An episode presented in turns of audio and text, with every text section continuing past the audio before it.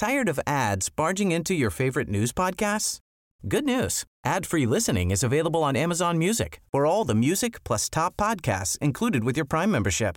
Stay up to date on everything newsworthy by downloading the Amazon Music app for free or go to amazon.com slash news ad free. That's amazon.com slash news ad free to catch up on the latest episodes without the ads.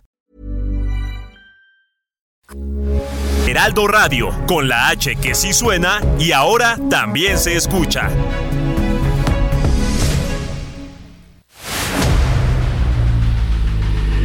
El dedo en la llaga. Había una vez un mundo en el que nadie creía. Un país de historias inexplicables. Una nación con personajes asombrosos. Santo Tomás tenía razón. Hay que ver para creer.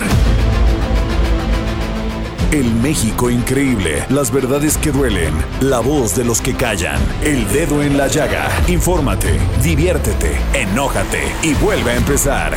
El Heraldo Radio presenta El Dedo en la Llaga con Adriana Delgado. Me hace falta muy poco. Pasado algún tiempo, ya no quiero verte, ya no estoy tan loco.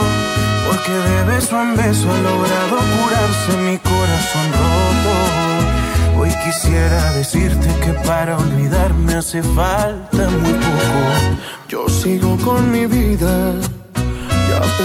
Buenas tardes, ¿cómo están? Les saluda con mucho gusto Adriana Delgado, escuchándonos aquí en su programa favorito, El Dedo en la Llaga. Y estamos escuchando en este martes 12 de julio del 2022 a Cristian Nodal, sí, pero con Rey, claro, porque les dedicamos todas las entradas musicales de esta semana, se las vamos a dedicar a nuestro querido este grupo maravilloso Rake y se llama Poco. Vamos a escucharla. no me provocó.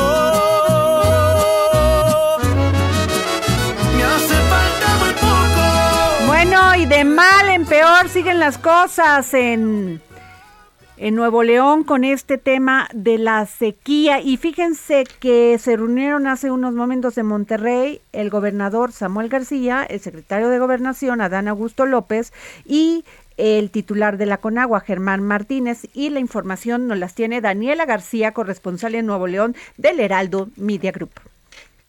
Adriana, muy buenas tardes. Pues el día de hoy, durante la visita de Adán Augusto, secretario de Gobernación al Estado de Nuevo León para tratar el tema del agua, se dio a conocer que la Asociación de Agricultores del Distrito de Riego Las Rajas va a ceder el 50% de su agua concesionada para ayudar a solventar la crisis que vive Nuevo León actualmente. Ante autoridades federales y estatales, el representante de los agricultores informó que cuentan con una concesión de 24 millones de metros cúbicos, pero pues dijo, se pondrán la de Puebla, ayudando al Estado, donando la mitad del agua que tienen a su disposición. Aseguró que es su granito de arena eh, lo que pueden apoyar en la lucha contra esta sequía que se está viviendo en todas partes en el estado de Nuevo León. Sin embargo, sí hizo un llamado a la Federación y a Conagua a que apoyen con inversiones para poder ayudar a solventar esta crisis.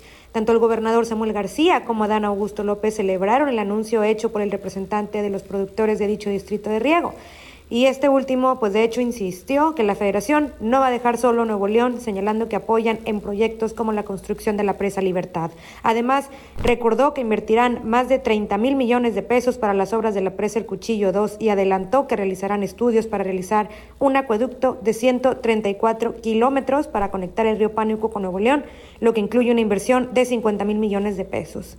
López estuvo de visita hoy en Nuevo León para hablar con las autoridades estatales sobre las posibles soluciones de la crisis del agua que enfrenta el Estado actualmente. Y esta reunión incluyó a los agricultores y a los industriales locales. Es la información que se ha generado este día en Nuevo León, Adriana. Pues sin duda es bastante grave esta situación de pues que durante meses se ha racionado el agua y el desabasto en diversos sectores de, de Monterrey y ahora está entrando en la etapa más crítica de la crisis por la sequía. Y también el tema que hemos comentado aquí muchísimas veces, el tema de todas estas concesiones que se les dio a las empresas como la cerera Ternium, que este, pues que ellos se quedan con el agua, esa es la verdad. No les gusta que lo digamos, pero es así, se quedaron con el agua y se tienen que revisar esas concesiones que se le otorgaron durante el gobierno de Enrique Peña Nieto a todas estas empresas. Eh, y bueno, fíjense que tengo en la línea al diputado Ignacio Mier, coordinador del grupo parlamentario de Morena en la Cámara de Diputados. Eh, Ignacio, ¿cómo estás? Muy buenas tardes. Muy buenas tardes, Adriana. Ahora mucho más a gusto porque tengo la fortuna de que pueda estar en tu programa. Ay, gracias, Ignacio. Ignacio, eh, ayer muy dura tu denuncia, este, porque no habíamos visto a alguien que utilizara, pues que hiciera uso de la ley para, para no quedarse callado, para decir esto que están diciendo, esto que me están acusando no es cierto y yo recurro a las instancias para que sea para que no hay para que haya justicia en los temas, porque es muy fácil decir que alguien comete un ilícito, que alguien desvía, pero que no se le pruebe es todavía más grave, Ignacio. Y esto fue lo que pasó ayer con tu denuncia este en contra del gobernador de Puebla, Miguel Barbosa, el senador Alejandro Armenta, el fiscal Gilberto Higuera Bernal y el es titular de la unidad financiera de la inteligencia financiera Santiago Nieto. Así es, Adriana. Mira, esto lo valoré, valoré mucho tiempo. Sé de lo, lo grave de que yo inicie alguna acción de esta naturaleza, porque no me represento a mí mismo, represento a un movimiento y soy su coordinador en la Cámara de Diputados. Lo que posibilita la transformación de la vida pública es las reformas que se le hagan a las leyes de nuestro país y a la Constitución.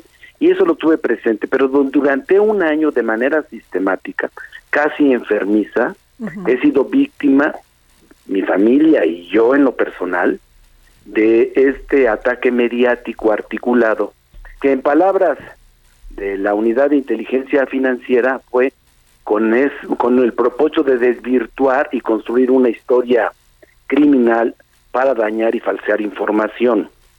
Estuve este, siendo prudente pensando que era parte del calor político, yo estoy acostumbrado a eso, pero todo tiene un límite.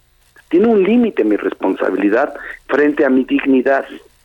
Tiene un límite rebelarme contra las injusticias frente a quedarme callado.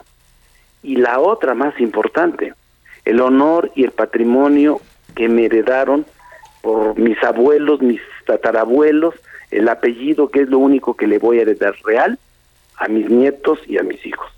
Por esa razón decidí, con toda responsabilidad, presentar la denuncia para que quede perfectamente esclarecido, con estricto apego al Estado de Derecho, cuidando el sigilo y la secrecía y evitar siempre que haya un uso faccioso de las instituciones para perjudicar o dañar o favorecer a alguien. Entonces por eso lo hice, hice ese, ese llamado a la fiscalía para que con apego a derecho, con objetividad, pero con prontitud integrara la averiguación y, y no litigarlo como lo han estado haciendo con medio a través de conmigo a través de guerras mediáticas que sé cómo es esto. Entonces mejor jurídicamente así no daño al al, al movimiento con declaraciones políticas ni al proyecto transformador que lo haga la autoridad con pulcritud con apego a derecho como te he comentado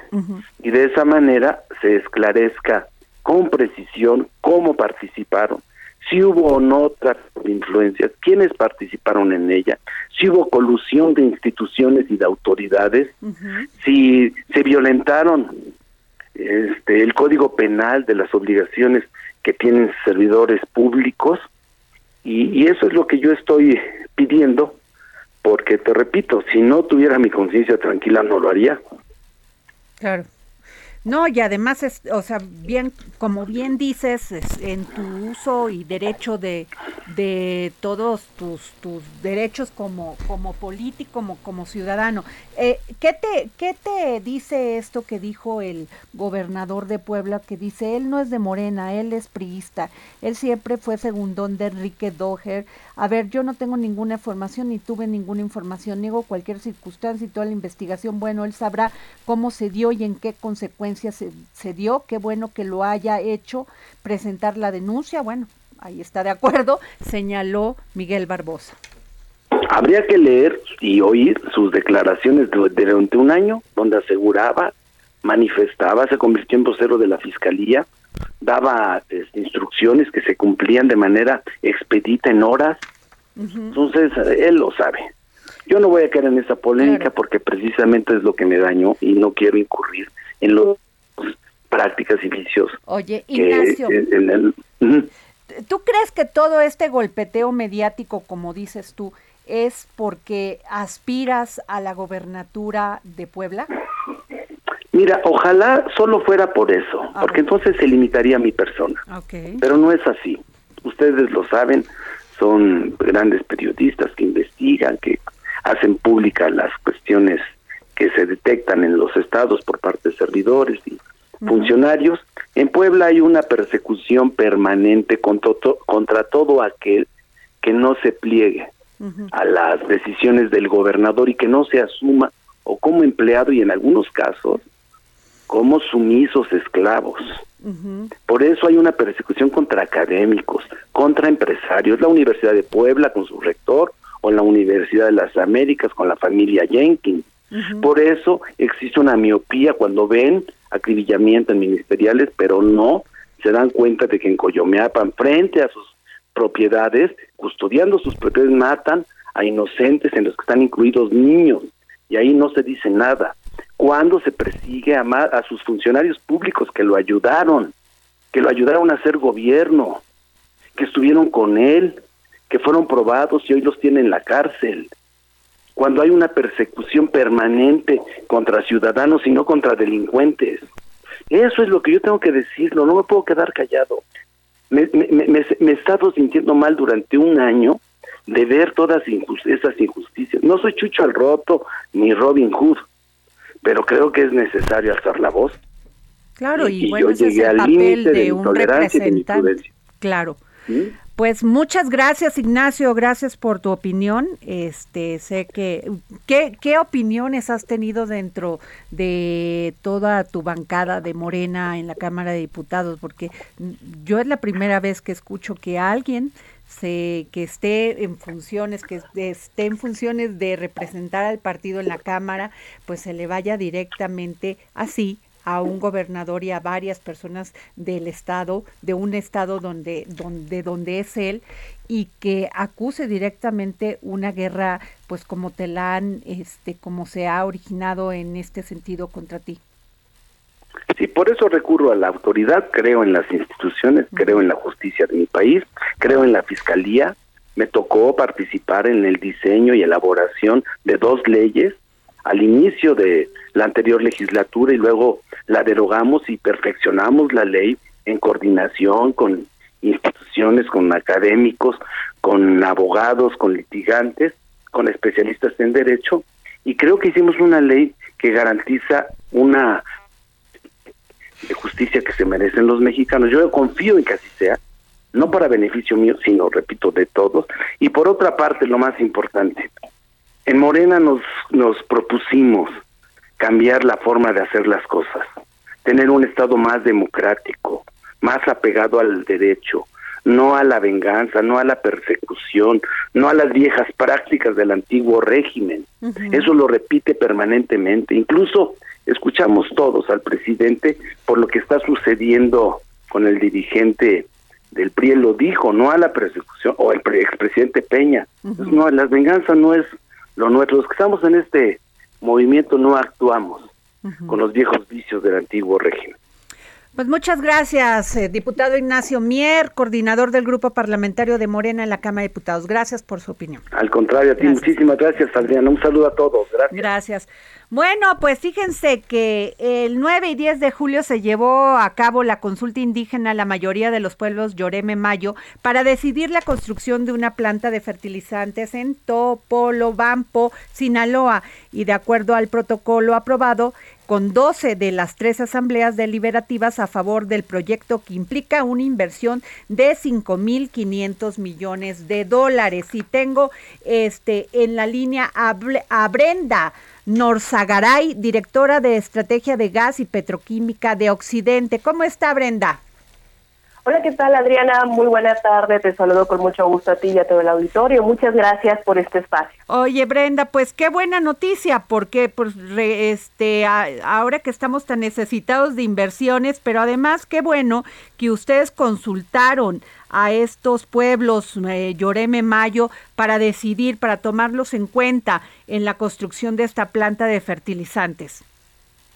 Efectivamente, este fin de semana, este 9 y 10 de julio, fue un hecho histórico para la zona norte del estado de Sinaloa, donde se le tomó en cuenta la opinión a los pueblos originarios.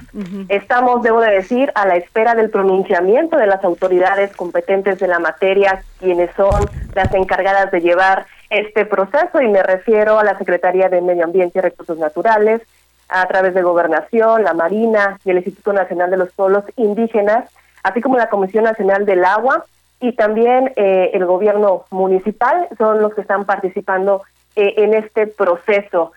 Y precisamente hoy la Semarnat, a través de un comunicado, da a conocer que 2.400 integrantes del pueblo Lloreme Mayo estuvieron participando en este proceso de la consulta indígena. Lo vemos con un muy buen ánimo y la verdad celebramos que se esté llevando a cabo esta consulta indígena porque es un proceso muy importante para continuar con nuestro proyecto ubicado en el puerto de Topolobampo y que está dedicado a la producción de fertilizantes. Claro, son eh, lo que estoy eh, leyendo aquí que son 5.500 millones de dólares y el 70% del capital proviene del gobierno alemán. Efectivamente, estamos hablando de la inversión privada más importante que ha llegado al estado de Sinaloa. A raíz de esta inversión también se viene la parte de la generación de empleos, que es fundamental. Pero para continuar con esta inversión y para desarrollar el complejo petroquímico, es fundamental este proceso de la consulta indígena. Más adelante estaremos en condiciones de dar a, conocer los detalles de cuándo inicia la construcción y todo lo que se deriva de este proyecto. Mientras tanto, pues estamos a la espera de que se pronuncie la autoridad competente en este tema. Sí, este Brenda, eh, ¿cómo van a resguardar los ecosistemas y generar pues todo un cuidado ambiental? Qué pregunta tan tan interesante, tan importante, Adriana. Gracias por hacerla. Efectivamente, hablar de gas y petroquímica de Occidente es hablar de una, una empresa que es responsable con el medio ambiente y que es responsable también con la sociedad. En ese sentido, GPO contempla una serie de programas para el cuidado y la conservación del medio ambiente, entre ellos la conservación del manglar. También contamos con el monitoreo de la calidad del agua y del aire. Pero hay un tema importante y un proyecto que es fundamental para, nosotros y que requiere una inversión millonaria que GPO está dispuesto a hacer, y es la restauración de la bahía Oguira. La doctora Valeria Sousa, una científica mexicana reconocida incluso por la NASA, es la que va a estar al frente de este programa y que quede muy claro que GPO es responsable con el medio ambiente y estaremos trabajando y desarrollando todos estos programas ambientales. Incluso ya hemos tomado cartas en el asunto, iniciando con los estudios previos en el cuidado del medio ambiente. Pues muchas gracias, Benda Norzagaray, directora de Estrategia de Gas y Petroquímica de Occidente. Y qué bueno, pues que se va a invertir en esta planta de fertilizantes. La verdad, enhorabuena y qué bueno que consultaron a los pueblos indígenas mayo, este, que, que pues siempre se han quejado que no los tomaban en cuenta y qué bueno, qué buena noticia. Gracias, Brenda. Muchísimas gracias por este espacio. Muy buena tarde. Bueno, pues este nos vamos eh, en este momento con Guillermo Martínez, corresponsal del Heraldo Media Group en, en, en Morelos porque hay una balacera en este momento en esta carretera México-Cuernavaca. Eh, Guillermo, en Topilejo. ¿Qué tal, Adrián, amigos de El Heraldo Radio? Como bien comentas, tenemos intensa movilización policíaca porque se registró una balacera hace aproximadamente unos 30 minutos. Hasta el momento se habla de por lo menos dos personas que han resultado lesionadas. Son elementos policíacos, es lo que dio a conocer el secretario de Seguridad Ciudadana, Omar García Jarfuch, a través de su cuenta de Twitter. Y en estos momentos, bueno, pues se encuentra una gran movilización de los servicios de emergencia, los elementos policíacos siguen subiendo a través de la carretera libre México-Cuernavaca hasta este punto, hasta el kilómetro 28 aproximadamente para poder brindar apoyo a sus compañeros. En estos momentos ha cesado el fuego, ya no se escuchan detonaciones de arma de fuego, pero bueno, pues vaya que se escucharon durante varios, varios minutos se habla de que, bueno, pues iban a detener a un grupo de supuestos narcotraficantes. A, de eh, al momento, bueno, pues los elementos policíacos hablan de seis personas que han sido detenidos. Este dato, pues ya lo estarán confirmando más adelante las autoridades, pero bueno, pues en estos momentos ya también están llegando las ambulancias del Escuadrón de Rescate y Urgencias Médicas, el ERUM, hasta este lugar. Al momento se resguarda, eh, pues, un domicilio, al parecer es un restaurante también en color naranja, que es donde presuntamente se habrían ocultado estos integrantes de la delincuencia que se agarraron a balazos con los elementos policíacos del sector Topilejo y también nos decían que era personal del área de inteligencia de la policía capitalina. Podemos eh, estoy, estoy, estoy teniendo información que hay dos policías heridos y dos detenidos, ¿es así? Dos, dos eh, elementos policíacos lesionados es lo que confirmó el secretario Mar García Harfuch. ¿Y detenidos no? Detenidos al momento se habla de manera extraoficial aquí entre los elementos policíacos que tienen a seis personas. Ok.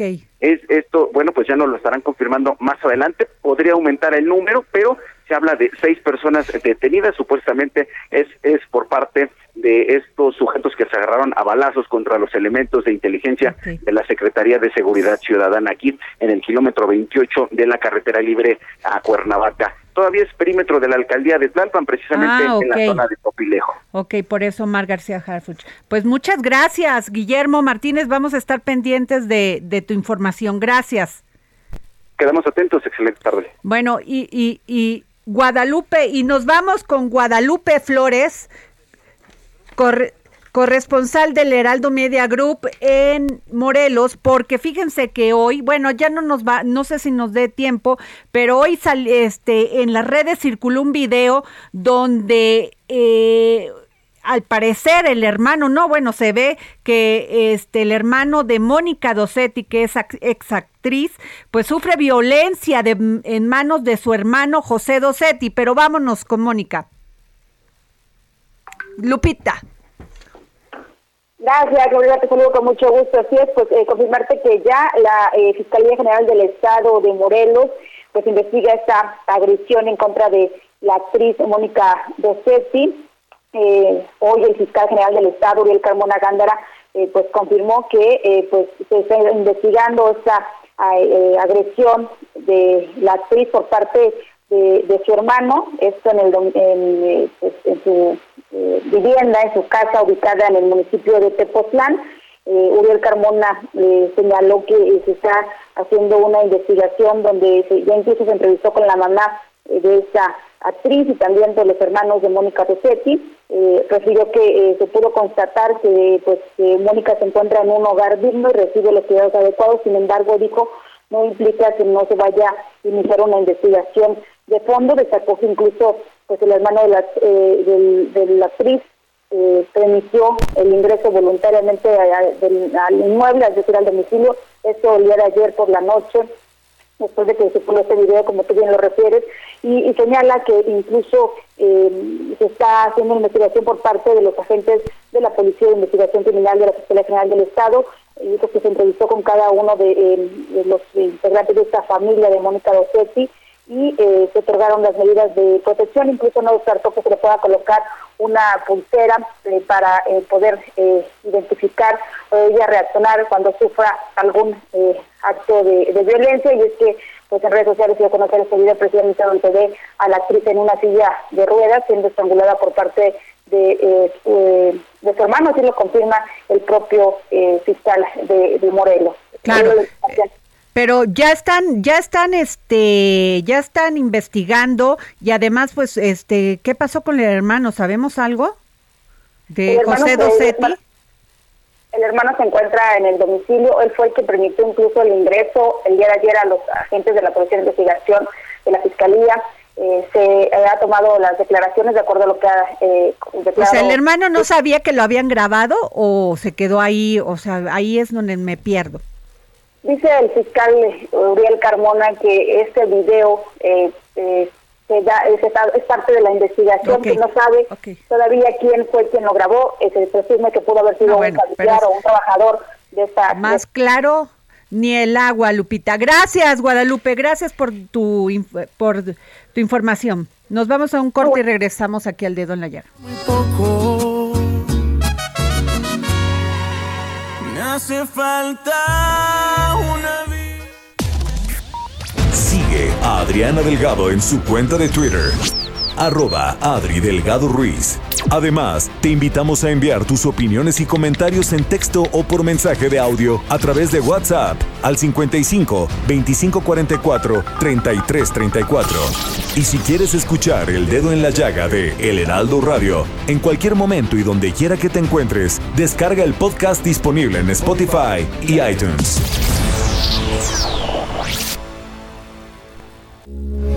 Heraldo Radio, con la H que sí suena y ahora también se escucha.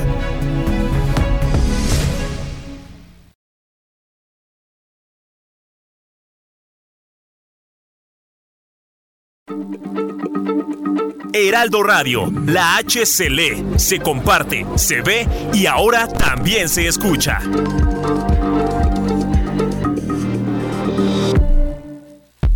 Sigue a Adriana Delgado en su cuenta de Twitter en arroba Adri Delgado Ruiz. Y envíanos tus comentarios vía WhatsApp al 55 25 44 33 34 o 55 25 02 21 04. Adriana Delgado entrevista en exclusiva a Dulce María Sauri, expresidenta nacional del PRI.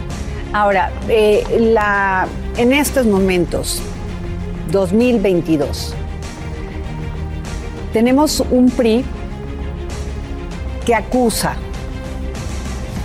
que es vengativo, que aquel gobernador que haya perdido su estado necesariamente es un traidor, lo sacan del PRI, ¿no? Eh, cualquier gobernador que aspire a ser embajador también fuera del PRI. ¿No se supone que la política es sumar? ¿Por qué el PRI está restando en estos momentos? Hay cosas que yo no entiendo y vuelvo a remitir a la experiencia personal. Recuerdo que cuando se integró el gobierno del presidente Fox, dos militantes destacados del PRI fueron nominados, uno para dirigir la Comisión Federal de Electricidad y otro para dirigir el ISTE. Y recuerdo que lo discutimos, no con la formalidad que ahora tienen, vamos a decir, los estatutos, lo discutimos. Y la determinación fue, ellos a título personal tienen todo el derecho para aceptar el ofrecimiento, pero eso no implica que haya, vamos a decir, una alianza del PRI con el PAN para que ellos sean Say hello to a new era of mental health care. Cerebral is here to help you achieve your mental wellness goals with professional therapy and medication management support. 100% online. You'll experience the all new Cerebral Way, an innovative approach to mental wellness designed around you. You'll get a personalized treatment plan from a therapist, prescriber, or both in a safe and judgment free space. Your cerebral therapist or prescriber will outline a customized plan with clear milestones along the way so you can get to feeling your best. With Cerebral, you're not alone in your mental health journey. We're here to empower you to live a fulfilling life. So take that first step towards a brighter future and sign up today at cerebral.com slash podcast and use code ACasts to get 15% off your first month. Offer only valid on monthly plans. Other exclusions may apply. Offer ends July 31st, 2024. See site for details. Ocupan esos cargos. Claro. Se quedó claramente puntualizado. Pero siguieron siendo militantes del PRI hasta que uno de ellos se fue al nuevo partido que se formó, este, Nueva Alianza, a, finales de ese sexenio. Entonces, eh, yo soy partidaria más de la apertura y de la tolerancia. Ahora, no deja de ser, por decirlo suavemente, sospechoso que esos estados donde fueron postulados los gobernadores eh, habiendo condiciones aparentemente favorables para el triunfo del PRI, finalmente resultó derrotado. Jueves, 11 de la noche, El Dedo en la Llaga, Heraldo Televisión. Pues regresamos aquí al dedo en la llaga. No se pierda esta entrevista que le realicé a Dulce María Sauri. Es diputada, ex senadora, es gobernadora, es presidenta del Comité Ejecutivo Nacional del PRI. Y ahí me dice qué están pasando en estos momentos muy difíciles en el PRI de luchas internas. Bueno, eso no, siempre pasó en el PRI, nunca se quisieron dar cuenta que no había un relevo generacional hasta que llegó Alito y puso en crisis todo. Bueno, ahí está. Este, y nos vamos, fíjense que el crimen organizado incrementó el reclutamiento de menores de edad, principalmente en zonas consideradas focos rojos y en donde la pobreza extrema es una constante. De acuerdo con organizaciones civiles de México y América Latina, el subregistro de niños que han sido robados por el narco se cuenta por miles en los últimos años, situación que se agudizó con la emergencia sanitaria. Ah, este, y tengo en la línea a Juan Martín Pérez García, coordinador del tejido Redes Infancia en América Latina y el Caribe. ¿Qué dato tan duro, Juan Martín? Sí, hola, muy buenas tardes. Muchísimas gracias, Adriana, por esta oportunidad. Y lamentablemente, eh, pues quienes va perdiendo la guerra contra el crimen son niños, niñas y adolescentes. Y en la pandemia, ante la desprotección que vivieron la mayor parte de niños y niñas por violencia en casa, eh, cierre de escuelas, pues literalmente abandono en, en todos los programas sociales, pues quien hizo fiesta y reclutó de manera importante fueron los grupos criminales, pues en todo el territorio nacional. Eh, desafortunadamente sigue siendo un tema no atendido, está pendiente la, la tipificación de este delito desde hace ya 11 años que lo pidió Naciones Unidas y ahora mismo pues quien recluta niños y niñas tiene protección e impunidad. Híjole, pues qué duro porque estoy, este, aquí se oye eco, perdón.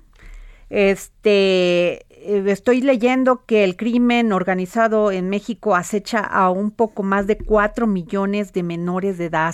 La cifra es 4 millones. Eh, mira, no hay datos oficiales, lamentablemente, porque eh, lo que precisamente estamos buscando es que el Estado mexicano pueda generar un observatorio y mecanismos de identificación. Hay estudios que hemos realizado las distintas organizaciones que ubicamos factores de riesgo.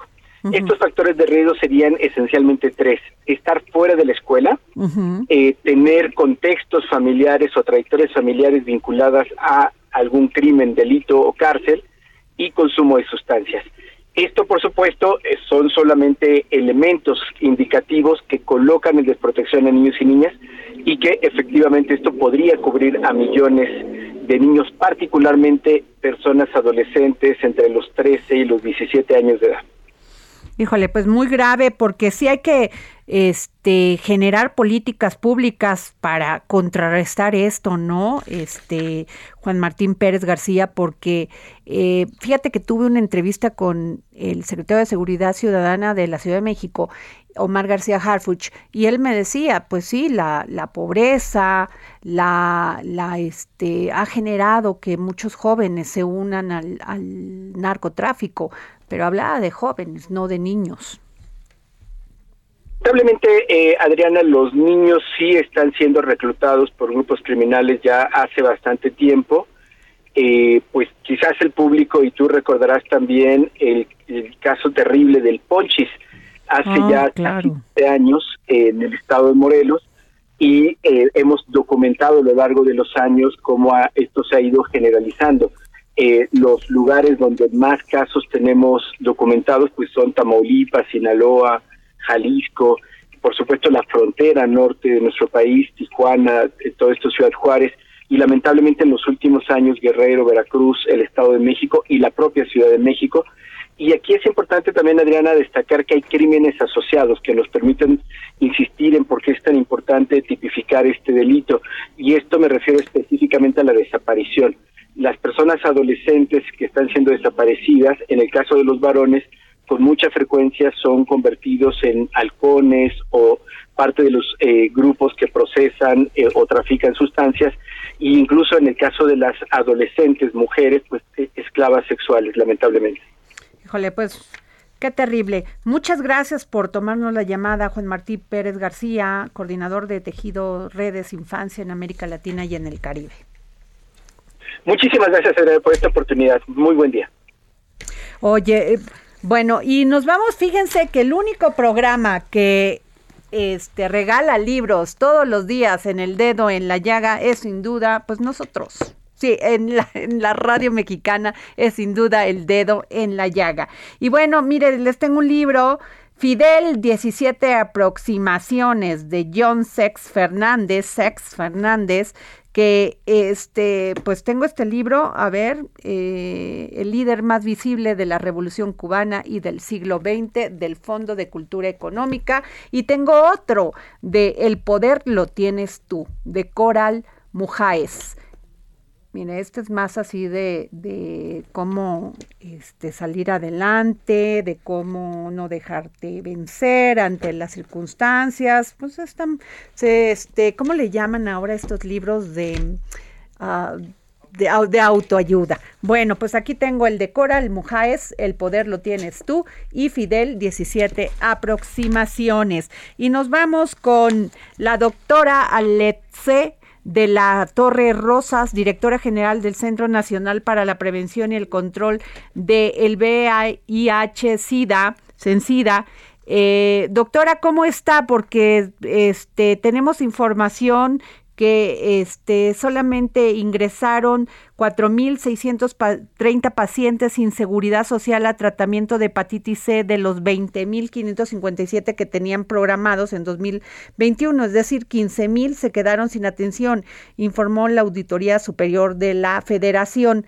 Y este, eh, ¿usted qué nos puede decir?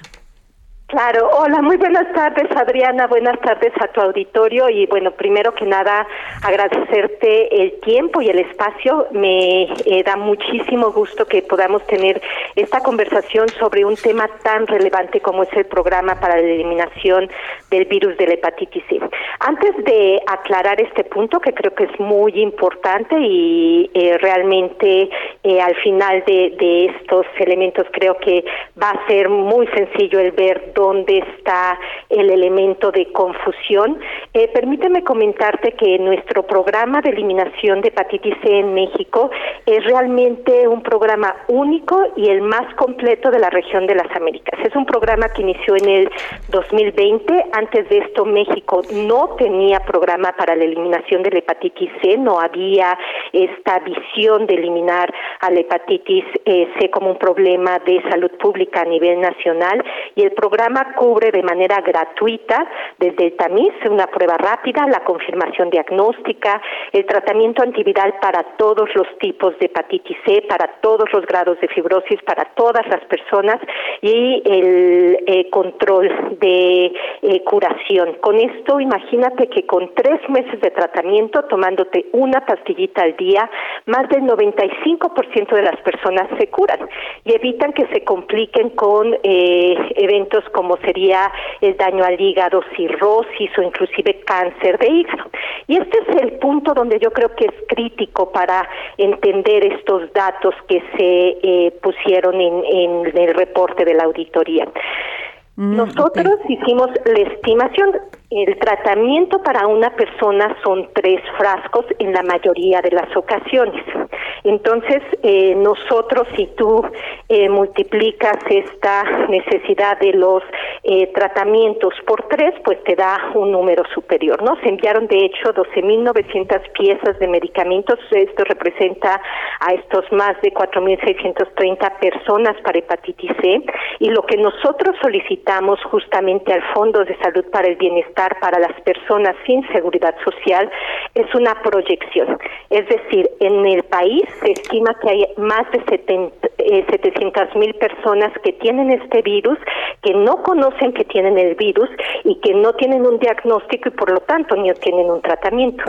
Estamos pugnando y por eso me encanta tener este espacio para, para llegar a la población en conjunto. Es literal decirles, por favor, hagámonos la prueba porque hay tratamiento, hay tratamiento gratuito y hay tratamiento para todas las personas. Entonces tenemos y se han hecho algunos números de contacto que si me permites me encantaría darlos a la población por si en alguna ah, por favor. la prueba, etcétera, que se comuniquen, es el 55 19 46 97 72 o el correo electrónico hepatitis c arroba mx. Cualquier persona que tenga dudas, que quiera hacerse la prueba, este, que quiera conocer más acerca de las hepatitis eh, virales, no solamente hepatitis eh, C, que se comunique con nosotros porque es un programa estratégico y como te comento es un programa que inclusive pues ha sido reconocido como uno de los más completos de toda la región de América Latina y estamos muy contentos de la doctora ¿Cuántos, había dado esto? ¿Cuántos pacientes de este que tienen actualmente este no tienen seguridad social? Pacientes que pues tienen este el VIH/SIDA las personas que viven con VIH, eh, bueno, se estima que tenemos en todo el país cerca de eh, 300 mil personas que viven con VIH y actualmente personas que viven con VIH sin seguridad social eh, tenemos cerca de 120 mil personas. También es importante que eh, sepan que tenemos tratamiento el mejor y de acuerdo a las guías internacionales se hizo todo una optimización de tratamiento antiviral. Las personas que viven con VIH actualmente pueden eh, tener el mismo tratamiento que les darían en Europa, en Estados Unidos, en el Reino Unido. Es un tratamiento que eh, permite tener una adecuada calidad de vida y sobrevida y que existe eh, suficiente tratamiento inclusive y esto es algo también de las buenas noticias que es importante que conozca eh, tu auditorio tenemos la eh, introducción ya como política nacional de la profilaxis preexposición y postexposición. Los números que te di también pueden servir para que las personas nos contacten, independientemente si tienen seguridad social o no, podemos hacer la vinculación para que las personas puedan recibir tanto la profilaxis si es que están en un grupo que lo requieran o el tratamiento. Muy bien, pues muchas gracias doctora Ale Alexe Alexe de las Torres Rosas, ¿lo dije bien? Alexe. Alexe, directora general del Centro Nacional para la Prevención y el Control del VIH-Sida. Gracias.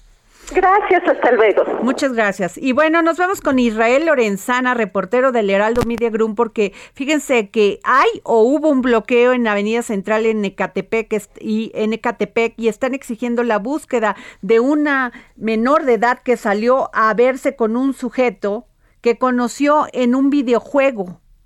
Fíjense qué grave. Israel, cuéntanos.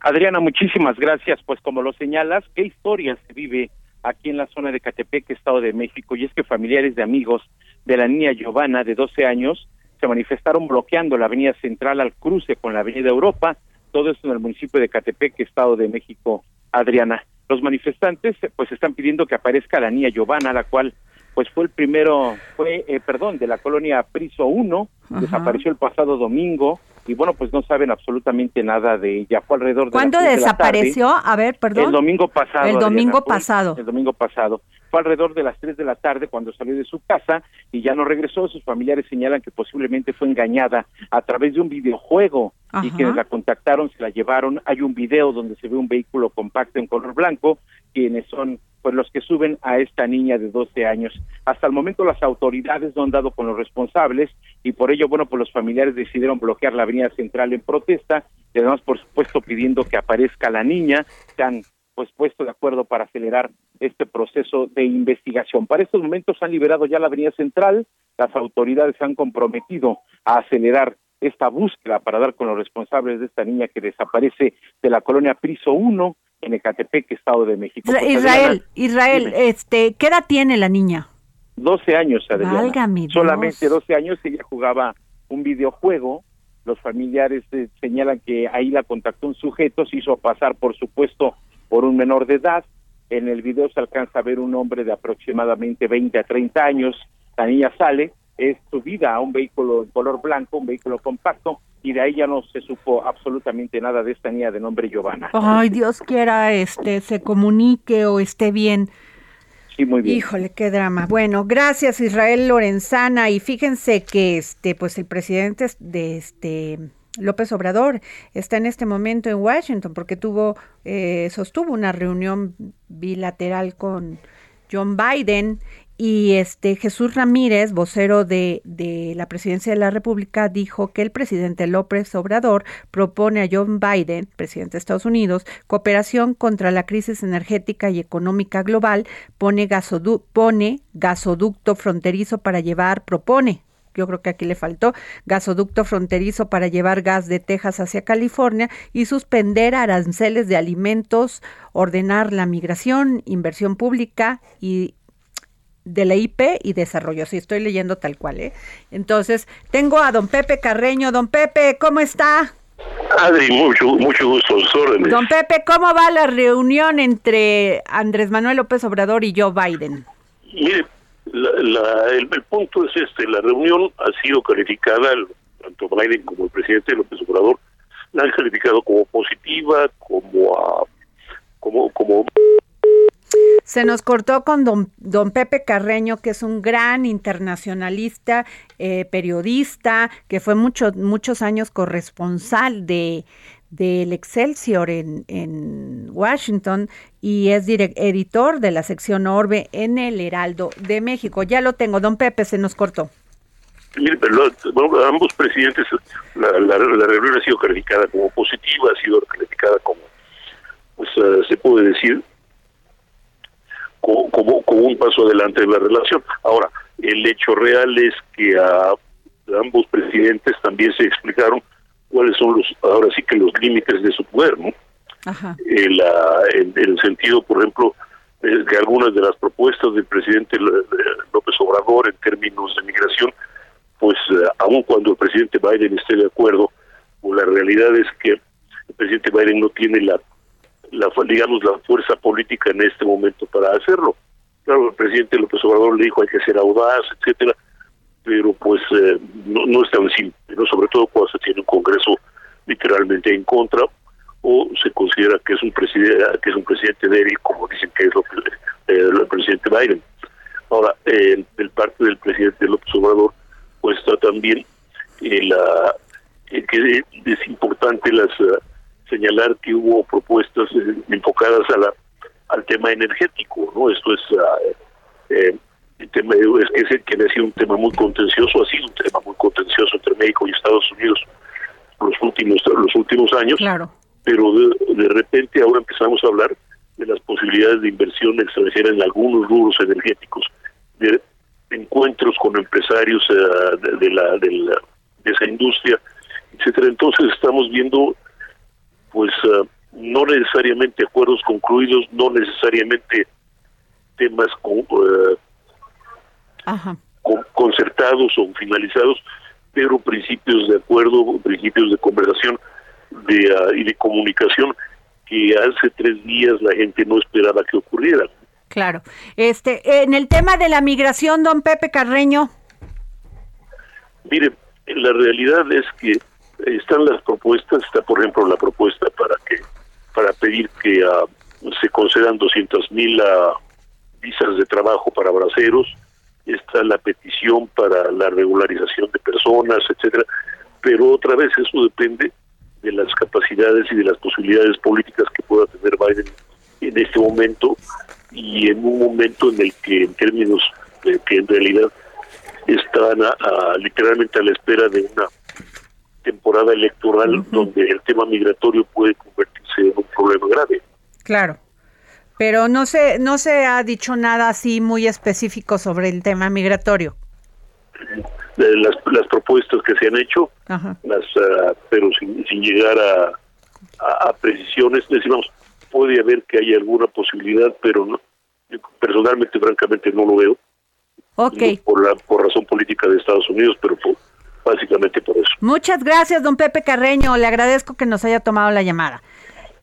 Muchísimas gracias. Bueno, y nos vamos con el fiscal general del estado de Morelos, Uriel Carmona Gándara, eh, por este caso de Mónica Dosetti, exactriz víctima de violencia en manos de su hermano José Dosetti. ¿Cómo está este fiscal? Bueno. Bueno, bueno, creo que tenemos, bueno, Sí, diga. este fiscal, ¿cómo está? Lo tenemos en al aire. Este, ¿cómo va este caso de Mónica Dosetti? Pues mire, es muy lamentable lo que pasó. Intervinimos personalmente y ahorita ya logramos establecer medidas de protección para ella. Estuvo presente la familia y estamos revisando el caso para lograr la separación de, de su hermano de ese domicilio. El video pues es contundente, sin embargo no podemos adelantar los procesos legales y lo que estamos haciendo en medida de lo legalmente posible pues es garantizar la seguridad de Mónica. ¿Dónde se encontraba Mónica cuando fue víctima de esta violencia? Adriana, ella estaba en, el, en su casa particular en, te- en el municipio de Tepoztlán, Morelos. Lo que sabemos ya en la carpeta de investigación es que el video fue grabado hace aproximadamente dos meses cuando nos presentamos en el domicilio. Quien nos permitió de manera voluntaria el acceso fue su hermano José, quien es que la persona que aparece en el video haciendo esta, esta presunta agresión. Eh, entramos, tuvimos contacto con la familia, estaba una mamá, la mamá de Mónica y una de sus hermanas, y nos dijeron que ellos estaban pues conformes, estaban contentos con los cuidados de José. Sin embargo, nosotros no, no, no, podemos quedarnos con esa versión, por eso es que estamos investigando a fondo para deslindar responsabilidad. Claro, no, bueno, es contundente el video, como la horca. Sí, por eso es que estamos desahogando la investigación. Vamos a trabajar esta semana y toda la semana próxima para tener ya una definición en lo legal y poder eh, establecer si es necesario o no eh, proceder legalmente en contra de José y ya será un juez quien determine cuál va a ser su suerte dentro Claro. del marco de lo jurídico. Claro. Se, se sigue por oficio, ¿verdad, señor fiscal? Sí, en este caso sí, porque eh, lo que se dio eh, cuenta en redes sociales pues es muy grave. Y- Como ok. todos saben, el video pues es muy claro y por eso intervenimos de manera inmediata. Pues muchas gracias, fi- fiscal general del Estado de Morelos, Uriel Carmona Gándara. Gracias. Pues esto fue todo y nos vamos. Puse la máscara de hombre valiente. El Heraldo Radio presentó El Dedo en la Llaga con Adriana Delgado.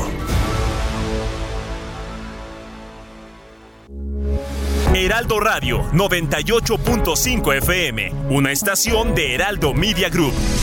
Transmitiendo desde Avenida Insurgente Sur 1271, Torre Carrachi, con 100.000 watts de potencia radiada.